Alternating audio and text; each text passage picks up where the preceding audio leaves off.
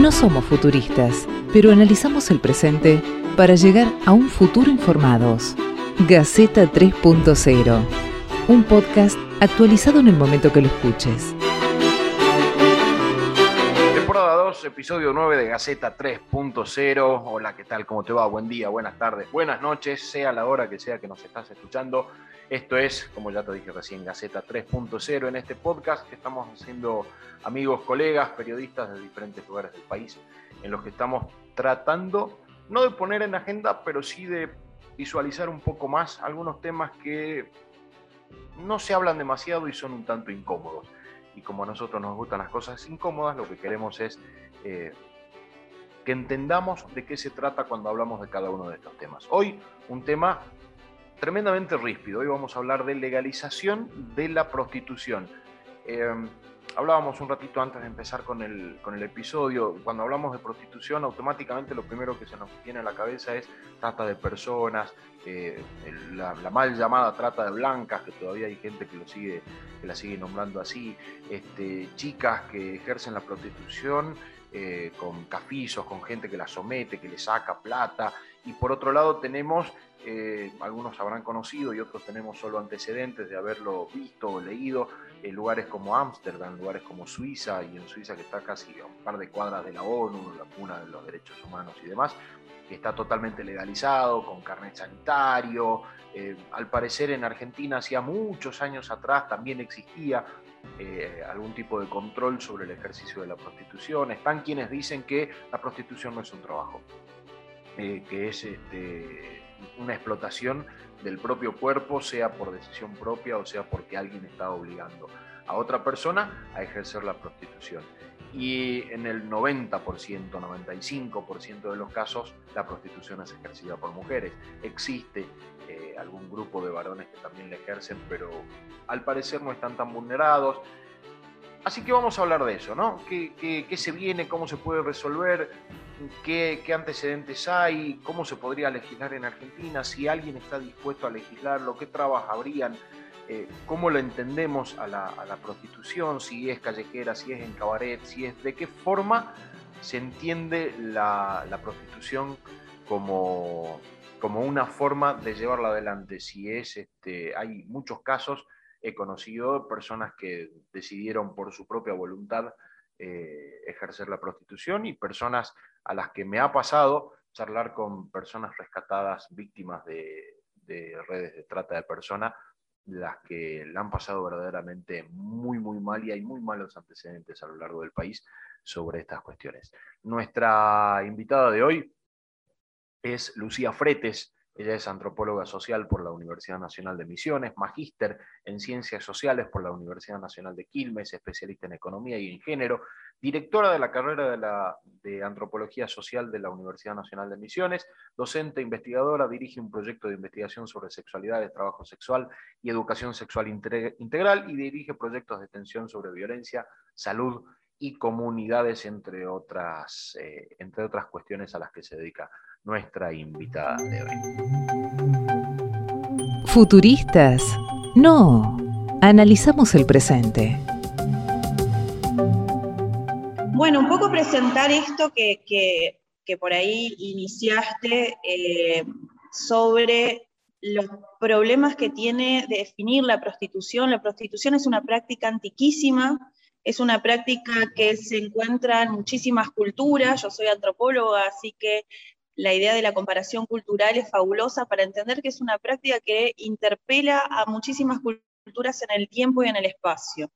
Y no es una, eh, digamos, no es una práctica que haya tenido la misma connotación eh, moral, la misma connotación, digamos, ética que nosotros podemos interpelarla hoy en día, más que nada por su relación con la sexualidad. La idea, la idea de esto es pensar, digamos, la prostitución como un intercambio de prácticas que pueden ser eh, afectivas que pueden tener un montón de connotaciones con respecto a la imagen, a lo que uno hace por teléfono, a, digamos, a otros, a otros aspectos de la realidad, por ejemplo, em, en los que se intercambia algún bien relacionado con la sexualidad por dinero.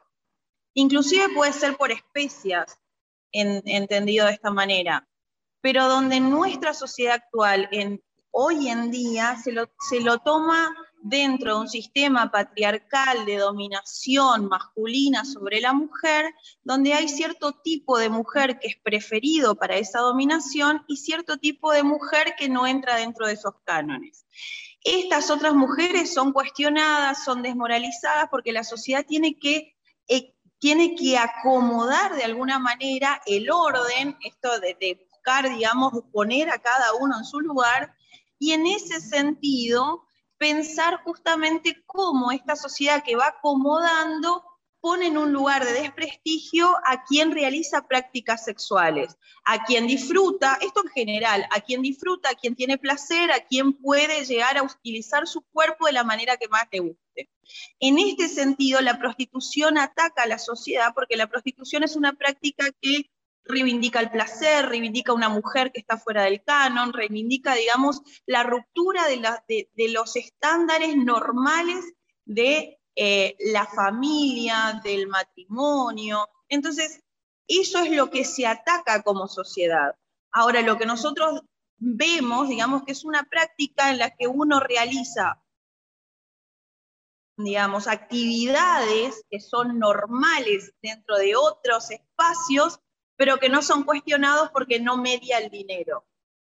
Entonces, la mujer libre, la mujer, el varón, el trans, la persona, vamos a, sacar un poco esto, vamos a deshumanizar el género, sacar, romper un poco con esto de, de, que solo la mujer la que hace la prostitución o la que ejerce prostitución, la mujer, el varón y todas estas personas pueden decidir libremente qué hacen con su práctica que deciden en un contrato pautado, en un espacio específico, cómo lo decían por el tiempo que lo decidan. Y esa libertad de acción, esa capacidad de agencia que tienen los sujetos, es lo que reivindicamos para decir, esto es una práctica como cualquier otra. Es una práctica que como media el dinero debería estar legislada. No digo regular, regularizada porque esa es otra cuestión, debería estar legislada, aceptada como una em, práctica profesional más, eh, que impueste, que tenga derechos, que sea visible y que de alguna manera proteja de, eh, ocultamiento y de la negación que tiene la sociedad hacia este grupo de personas. ¿Por qué? Porque una persona que está ejerciendo el trabajo sexual no tiene vacaciones, no tiene jubilación, no puede alquilar porque no tiene, eh, digamos, ninguna forma de comprobar sus ingresos, eh, está, digamos, en una situación de vulnerabilidad, pero esa vulnerabilidad la pone nuestra política de Estado, nuestras políticas públicas, al negarle la posibilidad de ejercer un trabajo como cualquier otro. Hay mujeres en condiciones libres, hay varones en condiciones libres que deciden ejercer esta práctica. Y a ellos habría que garantizarles ciertos derechos y habría que garantizarle el acceso o igualdad de oportunidades para un montón de cuestiones como eh, salud, jubilación, eh, alquiler, vamos a un montón de cuestiones. Si nosotros tenemos un grupo de personas que decide libremente, tenemos que acompañar esa libertad con legislación que la resguarde. Ahora, si hay personas que están contra su voluntad, todo el mecanismo de, quienes defienden el trabajo sexual es saquemos a quienes no quieran estar. O sea, si hay una mujer en condición de trata de personas, si, si en realidad hay menores de edad, son las mismas trabajadoras sexuales o, los, o, les trabajadores sexuales quienes eh, van a pelear en contra, porque de alguna manera parece como... Em, prácticas desleales, pero toda, todo trabajo tiene prácticas desleales que decís, bueno, eh, vos tenés una ley de comercio y hay gente explotada. De alguna manera la trata de personas sería el, digamos, el delito de una práctica, pero no la práctica en sí. Entonces, eso es lo que se plantea como trabajo sexual. Uno, separarlo de la trata de personas porque no son la misma cosa, pensar, digamos, en la libre elección y la capacidad de agencia de, quienes están dentro de la práctica. Tres, garantizar que quienes deciden en libertad tengan eh, equidad, tengan eh, un reconocimiento y puedan ejercer su trabajo con las mismas reglas que cualquier otra persona.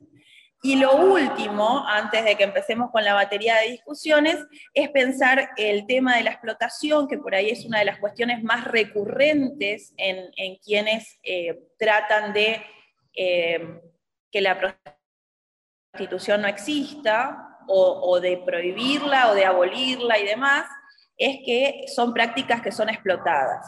Yo considero que dentro de un sistema capitalista estamos todos siendo explotados y que cualquier tipo de trabajo tiene aspectos negativos que tratan de ser regulados a través de legislaciones y, de contratos y demás.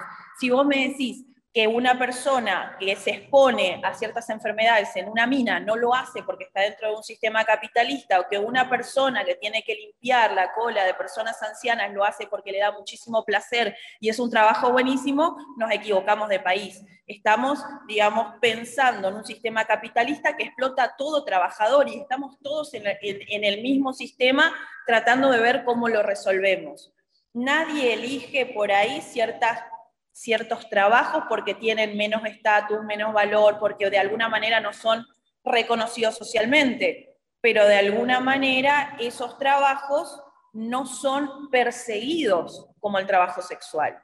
Y esa es una diferencia, que hay explotación, la hay en todos los trabajos porque es un sistema explotador y es un sistema que termina vulnerando y, y aniquilando a la persona. Una persona que trabaja trabaja, trabaja, termina desgastando su cuerpo, exponiéndose y un montón de otras cuestiones. De la misma forma lo hacen las trabajadoras sexuales o los trabajadores sexuales. Entonces, por ahí pensar esto, sí hay explotación y se podría regular para que sea para que el impacto en las personas sea mejor, menor, para que el impacto en los trabajadores sea menor y demás. Pero mientras lo tengamos eh, oculto o invisibilicemos esta práctica lo que hacemos es permitir violencia, permitir maltratos, permitir que haya un, sistema explotador que, sea, que se refuerce, incluso al mismo patriarcado le, permitimos sobrar, porque no, le estamos, no estamos resguardando, digamos, los excesos, porque es una práctica que está negada y oculta. Y no solo negada y oculta, sino perseguida. A mí me, llama, me llama la atención eh, esto que está vinculado, que, nosotros como sociedad constantemente vinculamos a la, trata de personas o a la explotación con, la prostitución y creemos que va siempre, va siempre de la mano, que es siempre lo mismo, que siempre hay alguna organización o alguna persona detrás de las personas que ejercen la prostitución o que trabajan eh, o que son trabajadores sexuales. Y, me resulta muy interesante pensarlo de, de forma separada, como lo planteabas recién, en, esto de que hay personas que eligen libremente ejercer esta profesión, porque estamos hablando de, legalizarlo, profesionalizarlo, eh, y, nada, me, resulta, me resulta sumamente interesante porque yo vengo con la cosa de este, la, cosa normal. Si es prostitución, hay una explotación detrás, sí o sí. Y resulta que no existe, uno por ahí no lo, tiene, no lo tiene en cuenta y cuando te dicen, pero mira Europa, y yo decís, bueno, no, ese es otro planeta, eso lo trabajan de otra forma, y no era tan así. De otro país.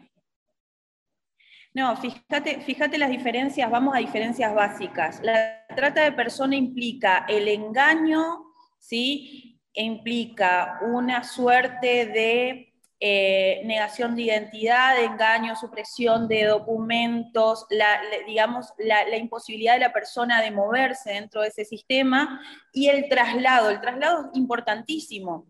Muchas veces cuando mencionamos, por ejemplo, qué pasa con quienes eh, eh, las leyes o quienes van a, perseguir la trata de personas, incluso lo hacen con personas, con, mujeres que caminan dos cuadras y, ejercen en, el prostíbulo de la esquina, y van y la sacan como que fuera trata de personas, como que fuera lo mismo, y vos decís, esa mujer sale todos los días a trabajar, camina dos cuadras, va al prostíbulo y vuelve. O sea, ahí, ahí hay como un enredo de, de situaciones. Hay mujeres que no están engañadas, que tienen su libertad, que, eh, o, varones que van y ejercen el trabajo sexual. Y otra de las cuestiones es que la trata de personas implica la explotación del cuerpo y siempre está trabajándose con em, la prostitución, digamos, con acceso carnal, la prostitución que de alguna manera el, servicio es una relación sexual este, plena. Y la prostitución o el trabajo sexual implica una llamada de teléfono, implica eh, otras escalas de prostitución, porque tampoco podemos asociar que el trabajo sexual es simplemente pararse en la esquina o estar en un burdel, sino que hay una industria completa que implica muchísimo, implica acompañamientos a personas adineradas, implica pasar una noche de cena.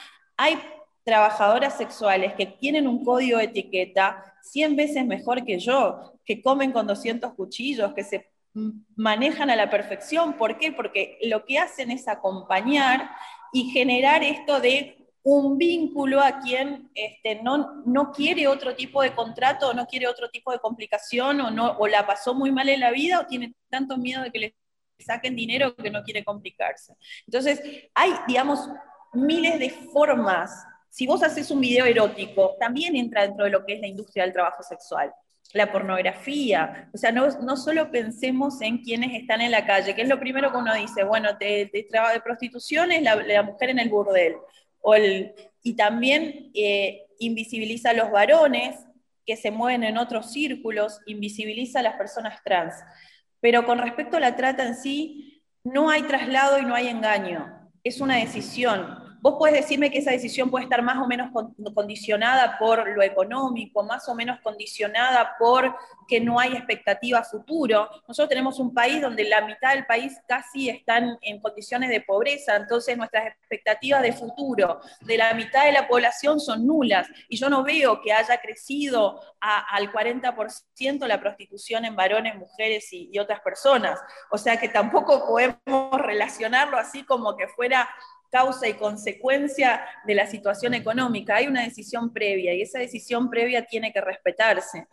Y lo que no hacen por ahí quienes están persiguiendo la trata es separar las cuestiones para que ciertos grupos no sean vulnerados. Y uno de los casos más importantes fue sacar el rubro 59 de los diarios. Por una pelea política se saca el rubro 59. ¿Y qué hace? La mujer que estaba sola en su casa, que publicaba en el diario y que recibía a la gente en su casa y decía, a este lo dejo entrar y a este no, cobraba su dinero y nada más, no puede publicar. ¿Y qué tiene que hacer? ¿Buscarse un proxeneta? ¿Buscarse alguien que la tutele? ¿Ir al burdel? Entonces, fíjense cómo legislar para ciertos grupos sin darse cuenta de la complejidad del fenómeno termina dañando a estos sectores que de por sí están vulnerables por eh, estar en la clandestinidad. No, no, yo lo, a ver, yo tengo varias cuestiones varias cosas. Eh, eh, a ver, la trata está prohibida, es ilegal.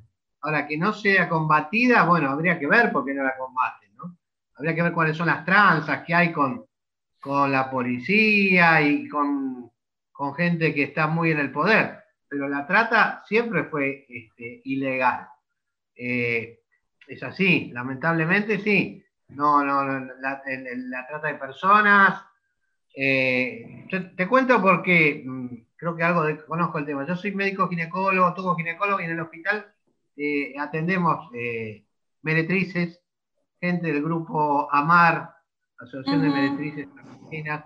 Este, yo he atendido personalmente, he hablado con muchas de ellas. Y otras, algunas sí se nota que son explotadas, que, que están en los famosos departamentos donde las llaman este, para ir a ejercer la prostitución, pero que son manejadas desde atrás. Algunas son libres, entre comillas libres. Yo, siempre digo entre comillas libres. Eh, yo tengo mis dudas que una mujer ejerza la prostitución porque le, no sé, llamarlo porque le guste o porque, no sé, diga, bueno, es una forma de trabajo. Lo hace porque no le queda otra. Eh, lo hace libremente, sí, pero no le queda otra. Yo he atendido prostitutas que después tuvieron la suerte, ellas mismas me dijeron, mira, yo dejé de ejercer, no, no ejerzo más ahora. Y se sentían, a ver, como relajadas, como bien, es decir, que lo estaban haciendo libremente porque no tenían ningún proxeneta atrás, ningún capricho, pero no, no es que estaban bien. Decían, bueno, no tengo otra, no tengo estudios, a lo mejor tengo dos chicos, mi, mi pareja me dejó, ¿de dónde saco plata? Una mujer joven, más o menos atractiva, y bueno, nada, lo que sea. Está bien, pero estamos en la misma, a ver, Marcelo, estamos en la misma. Si yo voy a la mina, voy porque no me queda otra. Si yo me meto en un, barco mercante, voy porque no me queda otra. Si yo voy a lavar el culo de una persona vieja y le voy a, voy a limpiar las heces y le voy a sacar, no. me queda otra. O sea, estamos en un sistema explotador, pero ¿por qué perseguimos a la que, ejerce la prostitución? Yo quería decir lo siguiente en realidad. Eh, hay formas más sofisticadas o menos sofisticadas pero en realidad la forma del trabajo, puedo hablar con cierto conocimiento en el sentido de que tengo 20 años como abogado, todos dedicados al derecho del trabajo.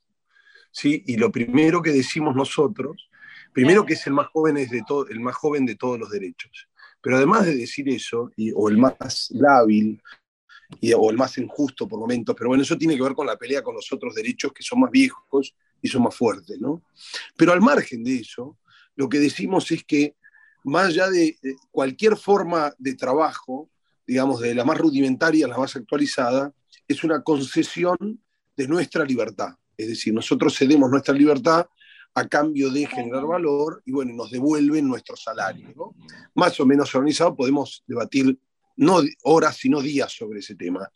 Ahora, es una forma igual, digamos, si se quiere, y acá que se me permite esta licencia, de prostitución, cualquier trabajo que nosotros hacemos, calificado o no calificado, donde bien decía un trabajo de enfermería o aquellas personas, por ejemplo, que ni siquiera son contratadas por la empresa, que son subcontratadas a su vez y que hacen tareas de limpieza, que tienen un jefe o una jefa y que cobran monedas. O sea, la diferencia entre ir a trabajar y no ir a trabajar es lo que se gastan en un colectivo o no porque realmente canjean la plata. Es una manera hasta que encuentran algo, prefieren eso hasta que, antes que salir a robar.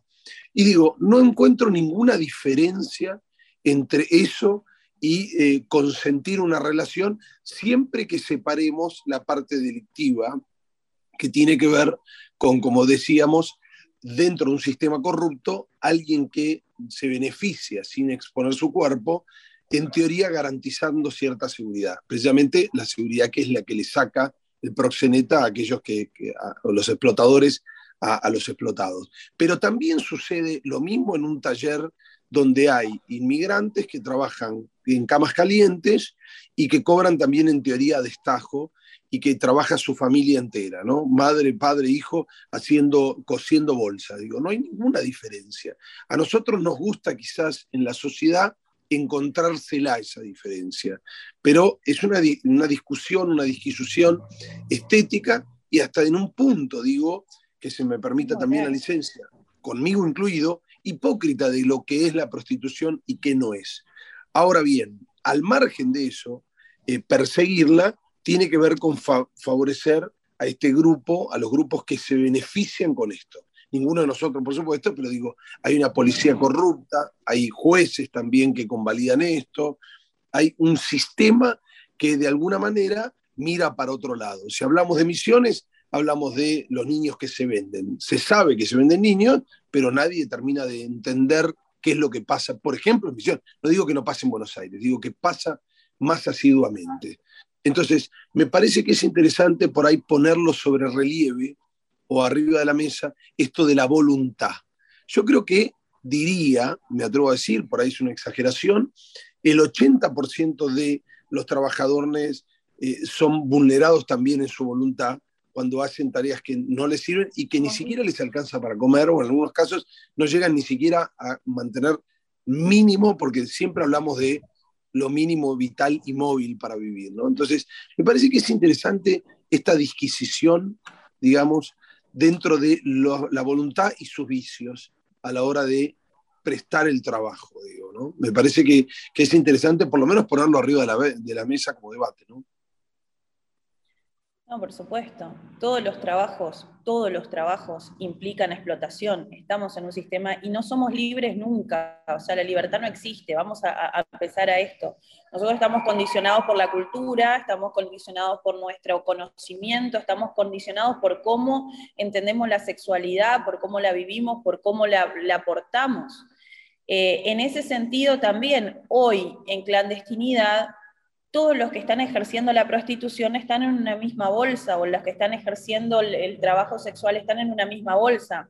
Está el, está el que quiere y el que no quiere. Y como Estado tenemos que tener políticas separadas. En este caso yo digo, lo que dice Marcelo es cierto. Hay mujeres que están porque y no quieren estar. A esas hay que sacarlas. Hay que darles otras herramientas porque se sienten mal, porque les hace mal psicológicamente, porque no están, no están decidiendo que ese trabajo lo van a ejercer.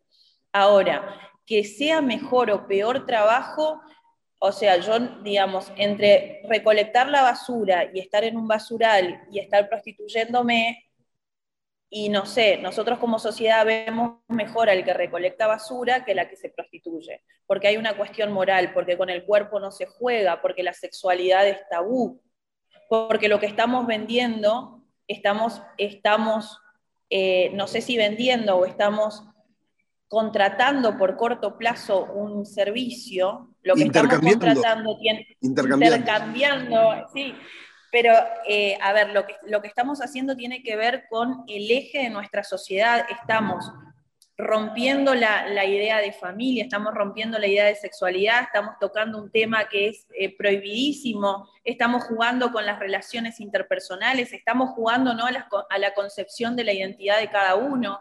Entonces, definitivamente nos interpela como sociedad y no nos permite pensarlo como un trabajo, porque la sexualidad sigue siendo un tema totalmente tabú. Entonces, no podemos pensarlo porque está involucrado ahí, digamos, eh, el eje de que con eso no. ¿Por qué? Porque teníamos que ver la herencia, porque teníamos que regular la sociedad, porque teníamos que ver la procreación, porque históricamente teníamos que defender que la sociedad siga existiendo, entonces pusimos un montón de reglas a nuestra sexualidad para que la sociedad funcione, se reproduzca. Pero es un trabajo como cualquier otro. Y voy a lo que también decía, eh, decían, eh, digamos, nuestros compañeros, que definitivamente hay que empezar a separar quién está por libre decisión y que dice, esto es lo que yo quiero hacer, del trabajo de campo que yo hago con las entrevistadas y con que las mujeres que trabajo, hay mujeres que dicen, yo puedo estar todo el día con mis hijos, los puedo llevar al colegio, los puedo traer, les puedo dar todos los gustos, trabajo de noche, trabajo tantas horas y me arreglo. Y hay mujeres que la están pasando mal porque las condiciones en las que se está trabajando son malísimas. ¿Por qué? porque hay que pagar al policía, porque están en clandestinidad, porque según la provincia son más o menos abiertas, y las condiciones de las mujeres que van a ver a Marcelo al hospital no son las mismas condiciones de las que van vienen acá posadas, donde ni siquiera las atienden y donde las miran de lejos porque son personas sucias. ¿Y por qué? Porque justamente depende de cómo ese proceso histórico o esa sociedad mire a quienes están trabajando con su cuerpo. Y también hay un problema de cómo se constituye como identidad de las personas que ejercen el trabajo sexual. Yo no escucho ninguno que, diga que porque vos atendiste un kiosco sos kiosquero toda la vida, o porque vos atendiste, digamos, o estuviste en algún momento en, en un lavadero de autos, sos lavador de autos por siempre, para siempre como estigma. Ahora, alguien que ejerció el trabajo sexual lo define como identidad, lo define como persona y atenta a la subjetividad. Y no se puede separar más su práctica de lo que es como identidad.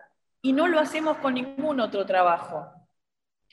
¿Por qué? Porque está detrás la sexualidad, porque para nosotros la sexualidad no es algo blanqueable. No podemos decir a libre voz que vamos a dejar algo tan íntimo como un trabajo más.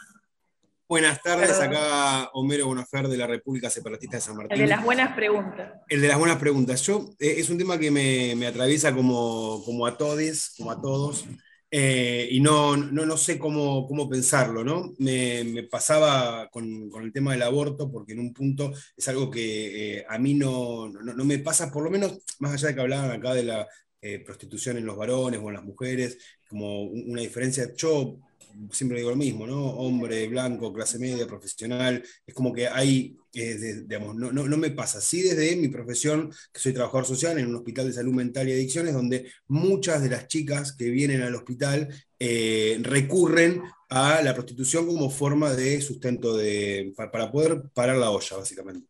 A mí me, interpela así, ya, eh, no como, como víctima de la prostitución, y me parece interesante esta cuestión de separar la trata de la prostitución, sino como usuario ¿no? Como, como hombre que, que ahí eh, me, pregunto, más allá de, que no es una elección mía, este, sí estaba eh, en, en, otros tiempos, con, en, mis grupos de amigos, como una, una opción viable, ¿no? De, ir y consumir, ¿no? Ir y, digo, y, ahí, digamos, porque está todo bien la, cuestión social de, las mujeres, que, eh, digo, si fuéramos una sociedad ideal, donde ninguna persona tiene necesidades, eh, habría eh, mujeres o personas, hombres o mujeres que, eh, que, elegirían eso, capaz que sí, no lo sabemos, pero seguramente serían muchísimas menos y seguramente tendríamos muchos menos los problemas vinculados a la, prostitución, que tiene que ver la trata de mujeres, el rapto de bebés, de niños, o sea, hay un montón de, de otras problemáticas. Pero bueno, lo mismo, yo como usuario, ¿qué hacemos como sociedad,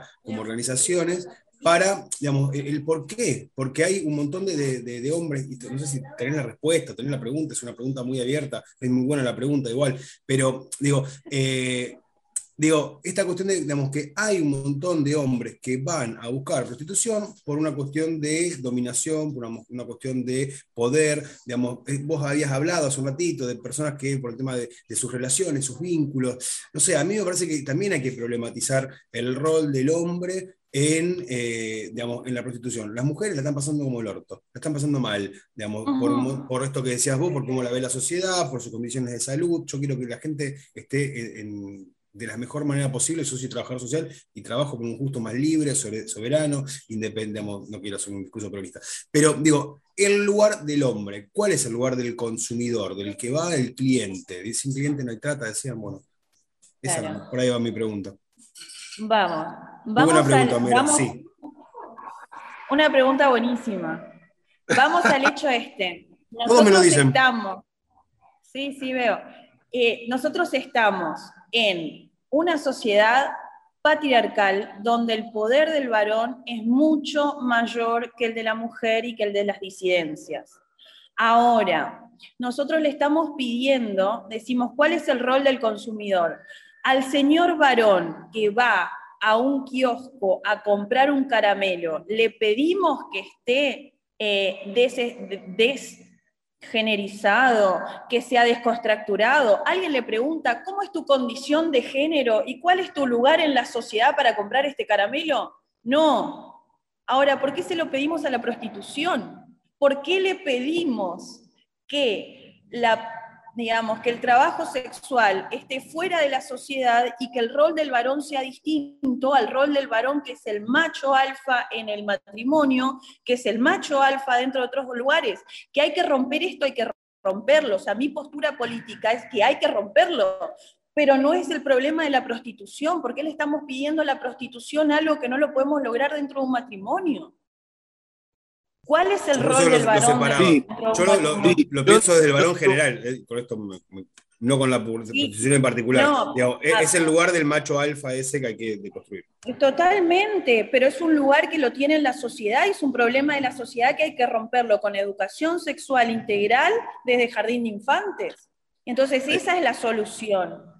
Me parece igual, me parece que el eje del debate de, de cualquier manera se inclina y se va porque entonces también deberíamos discutir nuevamente cuál es el rol del socio capitalista dador de trabajo y aquel que se acerca y da su capital o su, su fuerza de trabajo. Digo, debatamos esto también en un mundo de, concentración e injusticia y entendamos por qué hay alguien que tiene que dejar 14 horas de, de su vida, salir de su casa para ganar un sueldo que no alcanza, un salario que no alcanza, porque se lo comió la inflación o porque las cosas están muy caras, o su sueldo o su salario está muy barato. Me parece que ir por ahí sería perdernos en un laberinto maravilloso filosófico que no nos va a conducir a ningún lado. Esta es la idea que yo tengo, quizás estoy equivocado. Digo, ¿por qué existe la prostitución? Porque yo diría existe el, el deseo, porque existe la humanidad, porque existen los, bienes finitos. Digo, ¿cuál sería la razón por la que alguien, dueño de, una, de un saber hacer, puede tener cientos de empleados que trabajan para su beneficio, digamos? Porque no trabajan para el propio, trabajan para el beneficio del dueño de la empresa, digo. Discutamos esto eh, de manera enérgica y lleguemos a ninguna conclusión, porque no vamos a llegar a ninguna conclusión, porque eh, no sabemos todavía cómo hacer para que el capitalismo salvaje sea más salvaje todavía. Digo, no, no sé cómo explicárnoslo. Me parece que el eje de entender que hay gente que elige, me parece que es interesante dividir estas dos aguas. Que hay gente que lucra con algo que aparentemente es oscuro o es ilegal, que tiene que ver con una cuestión tabú social, que es una mentira, una de las tantas viles mentiras con las que convivimos, o bien definir la realidad de esto que entendemos. Digo, en, eh, pensar que el mundo sea un mundo de rosas maravilloso, también eh, podríamos debatirlo eh, cinco días, pero no vamos a llegar a ninguna conclusión. Insisto en este punto, me parece. me parece que sobre la prostitución se están cabalgando cuestiones que no tienen nada que ver, que tienen que ver con una industria de la ilegalidad como es la corrupción policial, judicial, digamos, eh, de, la, de todo un sistema que dice que sí y que no. Y la pregunta es, ¿quién dice que sí y que no? ¿Cómo sabemos que, por ejemplo, una señorita de treinta y pico de años elige a un señor que es un empresario exitoso y adinerado, eh, vivir con él a pesar de que tiene 65 y no es tan lindo? ¿Y cómo no evaluamos que eso no es una forma sofisticada también de prostitución?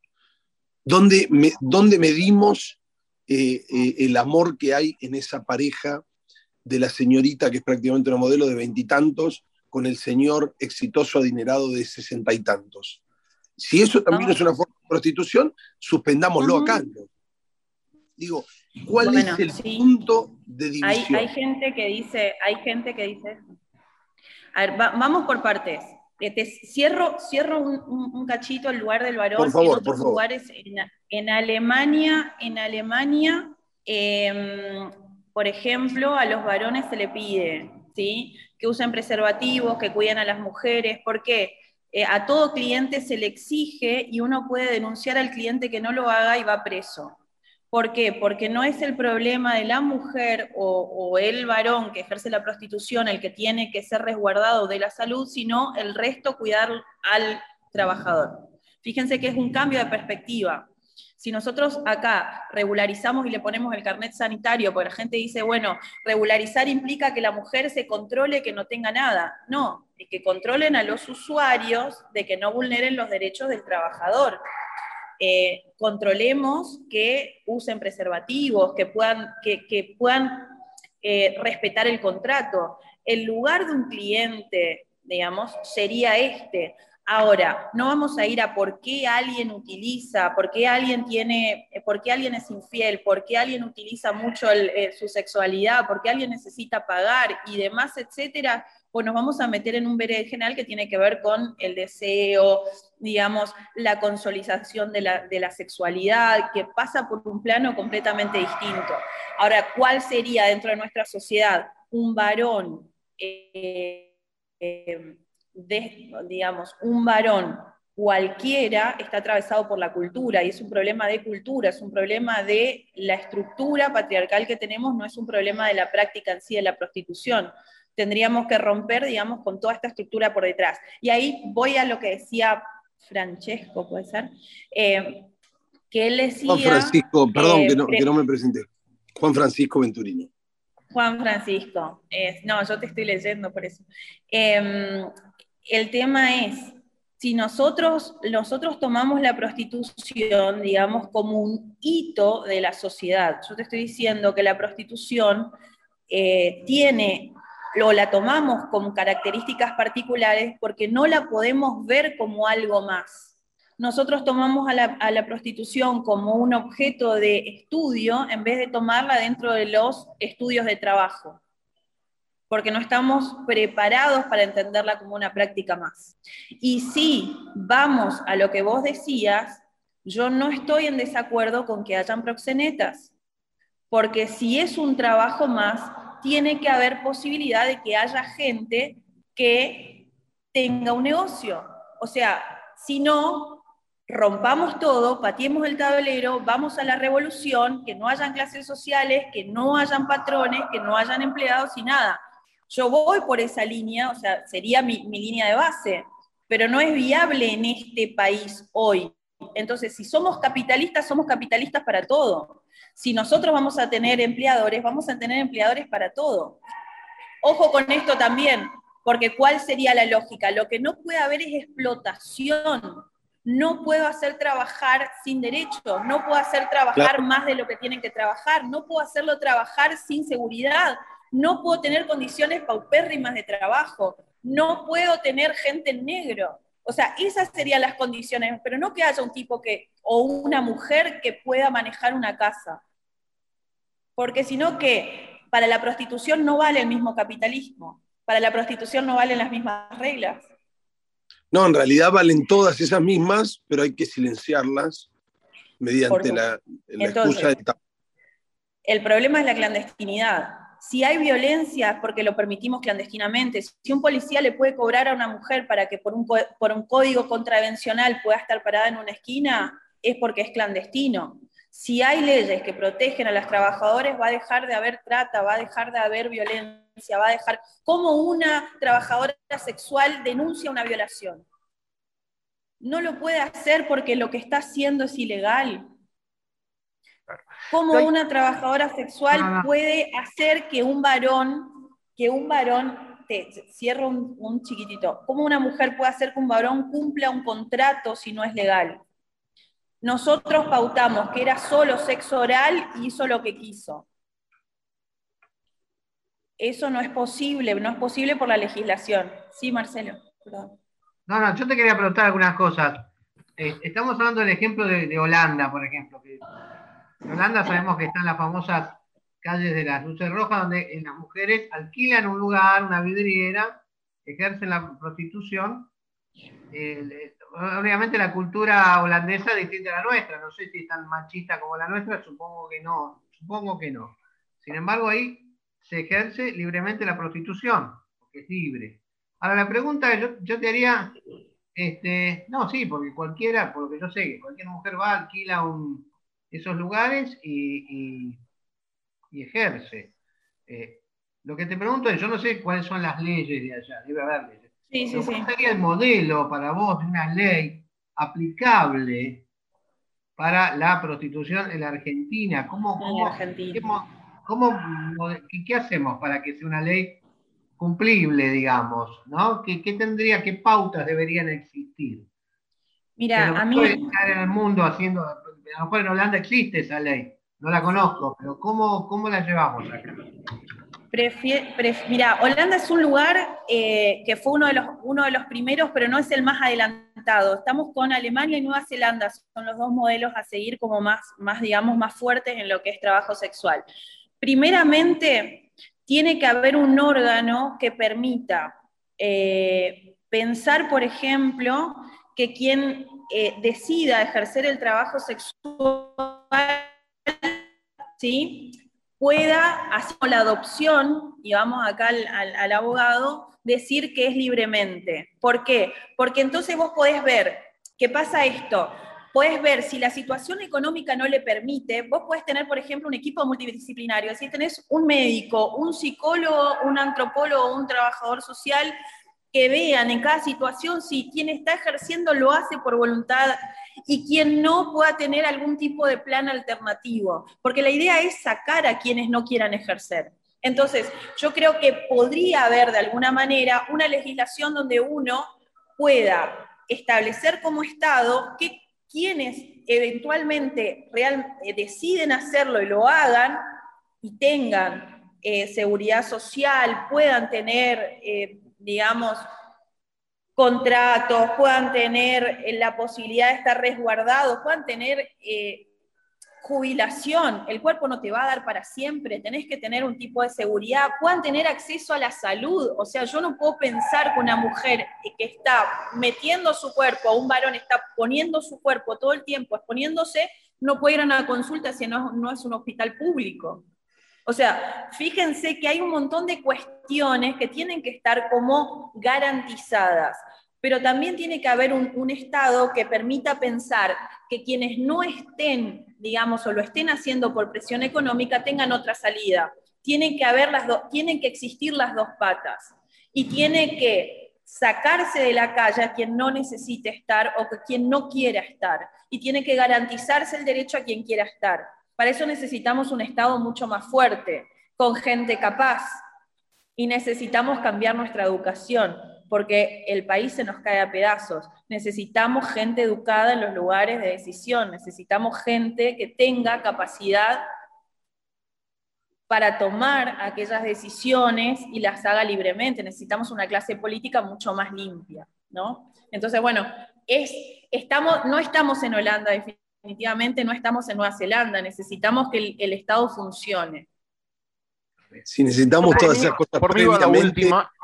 Te agradezco, soy Marcelo Gus, no me presenté. Marcelo Gus es mi nombre, disculpen por no Un placer, Marcelo. Yo por mí, por mí va la última porque ya nos vamos excediendo. Este, y, me quedan dando vuelta, me quedan dando vueltas algunas, algunas cuestiones, eh, más que nada culturales, digo, me, parece que eh, podríamos avanzar hacia, hacia una legislación y, ver de imitar los modelos eh, alemán, holandés y, y, dale que va. Ahora, probablemente me equivoque, y vos como antropóloga seguramente me vas a saber corregir. las personas que están en contra de la prostitución, ¿no podríamos empezar a pensar en que la prostitución existe únicamente en las sociedades que sostienen culturalmente la monogamia? Porque digo, nosotros este, me parece que estamos en un punto en el que eh, todos asumimos que la monogamia, eh, porque todos buscamos eh, novia, novio, esposo, esposa, y, me parece que culturalmente es insostenible. Y en un punto, en un punto creo que la prostitución existe, creo yo, a causa de, entonces, este, como para meter los cuernos, me voy al prostíbulo, me voy al cabaret, me voy al... Este, y no quedo tan mal porque no tengo que hacer nada, pago y, listo. Y, listo. Y listo. No sé, se me ocurrió recién que va por ahí mi cabecita. Las discusiones filosóficas no eran. Diego, que no te cuento, te cuento. Lo pensé y lo dije, yo. Japón, Grecia, ¿sí? muchísimas sociedades tenían prostitución como lugares de estatus y no tenía nada que ver con la monogamia. A ver, existía como, como práctica diferencial, ¿no? Y estaba validada y estaba, pero habían castas por ahí donde mujeres nacían para una cosa y mujeres nacían para otra, ¿no? Pero definitivamente no, no tenía que ver porque estaba validado. La mujer sabía que, iba que, el, que el varón iba a los prostíbulos y estaba todo bien mientras no se metiera, digamos, en el otro ámbito. Y obviamente sin derechos a la, descendencia del otro, qué sé yo. Eh, yo. Cerraría tu idea y que estoy de acuerdo en cuanto a las sociedades tengan culturalmente establecido que la sexualidad es tabú, va a existir la prostitución porque el deseo se va a realizar solo ¿sí? para quienes no eh, sean vínculos de procreación. Entonces, cuando hay un vínculo legitimado, ya sea por unión de hecho, por lo que quieras, legitimado para la procreación, que tenga que ser resguardado para que esa, para que esa procreación tenga derechos, tenga herencia y un montón de cuestiones, mm, va a habilitar otros canales como la infidelidad, pagar y demás.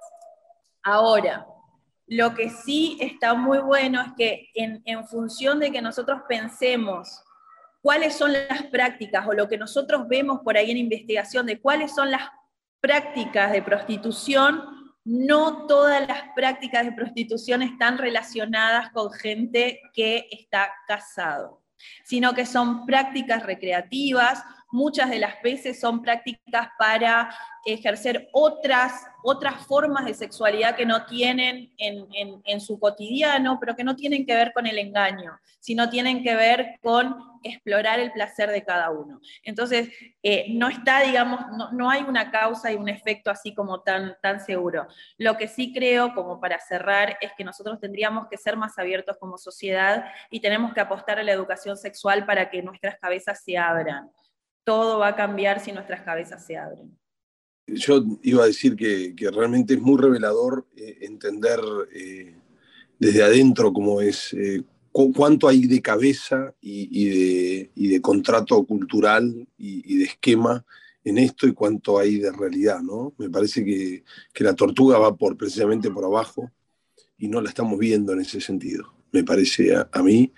Y, es muy revelador poner arriba de la mesa estos temas, me parece. Realmente es muy, muy importante. Y de hecho, eh, el hecho de que haya presentado como posibilidad a alguien que organice el negocio, que para mí era lo, más siniestro que tenía, bueno, por lo menos no, digo que, que, abono esa idea, pero que exista la posibilidad, es también una forma del capitalismo haciendo negocio, ¿no? ¿Por qué no también con los cuerpos ajenos? Así que ya lo hace con las almas, así que ahora le falta solo los cuerpos. pero no se vende el cuerpo, esa es la diferencia. Bueno, se presta, no sé, se intercambia, ¿no? Interesante, realmente muy interesante. ¿eh?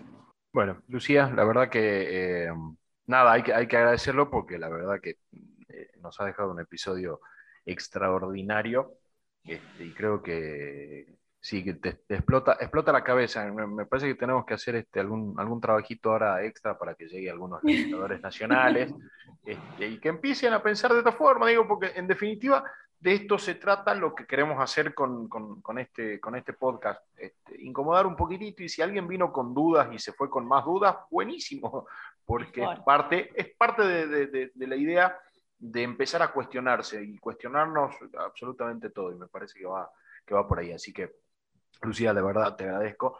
Este, me parece que es un espacio de tu tiempo muy valioso el que nos has dejado.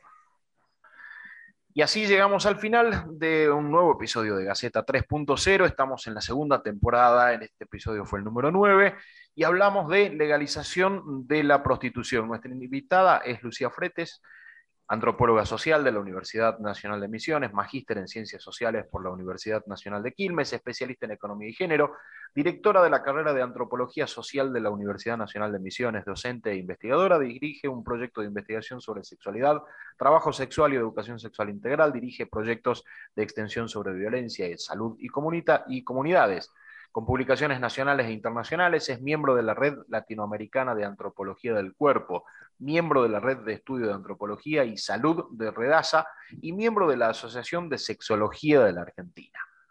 Todo eso, nuestra invitada, que fue un lujo haberla tenido. Y participamos en esta oportunidad Homero Bonafert, periodista y trabajador social de San Martín, provincia de Buenos Aires, Marcelo Gus, periodista y médico de Ciudad de Buenos Aires, Juan Venturino, periodista y abogado de San Isidro, provincia de Buenos Aires, y quien les habla, Diego Comba, periodista desde la provincia de Salta, y nosotros nos escuchamos en el próximo.